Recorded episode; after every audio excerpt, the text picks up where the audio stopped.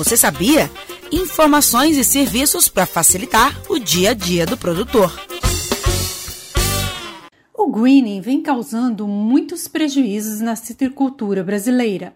No país, a praga já foi encontrada em Minas Gerais, Paraná, São Paulo e Mato Grosso do Sul. No dia 25 de maio, o Ministério da Agricultura publicou uma portaria que institui o Programa Nacional de Prevenção e Controle do Greening. A nova regulamentação define os critérios para manutenção do status fitossanitário das unidades da federação sem ocorrência da doença, inclusive a obrigatoriedade de se instituir um plano de contingência para ação imediata em caso de ocorrência da praga. O coordenador técnico de fruticultura da Emater MG, Denis Sanábio, destaca a importância do monitoramento.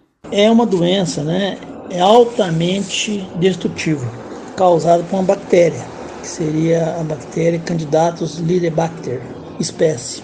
Então pega essa essa bactéria, ela pega todos os citros, todos os cavalos, né? Todas as variedades de produção de limão, de laranja e de tangerinas ela pega todos os porta-enxertos, nenhum apresenta resistência. Então é uma doença muito destrutiva, muito agressiva e que foi descoberta aqui em, em, no Brasil pela primeira vez em 2004. De lá para cá, nós já perdemos no, no Brasil né, alguns milhões de hectares, tiveram que ser erradicados. Atualmente existem em Minas Gerais 67 municípios considerados área de risco 1, ou seja, onde já foram constatados casos pelo IMA, e considera-se área de risco 2 os municípios em volta desses 67, que são mais 190 municípios.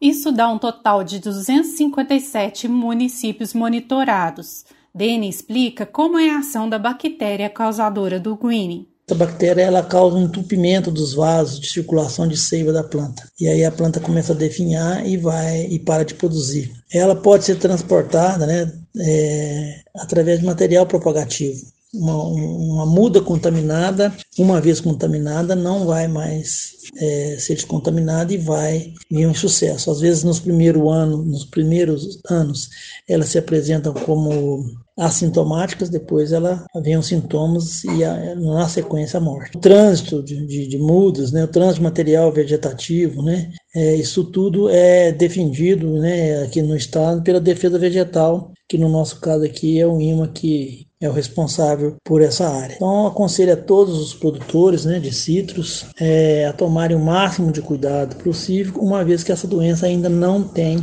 uma cura a curto prazo. Em plantas contaminadas, as folhas amarelam e há deformação dos frutos. Depois a árvore seca e morre. Até o momento não existe tratamento para o greening. As árvores precisam ser erradicadas e não podadas, pois a bactéria fica no interior da planta. Uma novidade da portaria foi a instituição do monitoramento obrigatório do inseto vetor, Diaporina citri, e dos viveiros de mudas de citros em todas as áreas de risco. Também foram atualizados os procedimentos relativos à delimitação e controle da praga nos estados onde ela já ocorre, visando evitar a sua dispersão para outras áreas. Em Minas Gerais, as ações de defesa vegetal e fiscalização relativas ao controle do greening são feitas pelo IMA. O instituto deve ser imediatamente avisado no caso de suspeita da doença nas lavouras. De Belo Horizonte, Flávia Freitas. Você ouviu o Estação Rural, o podcast da Emater Minas Gerais.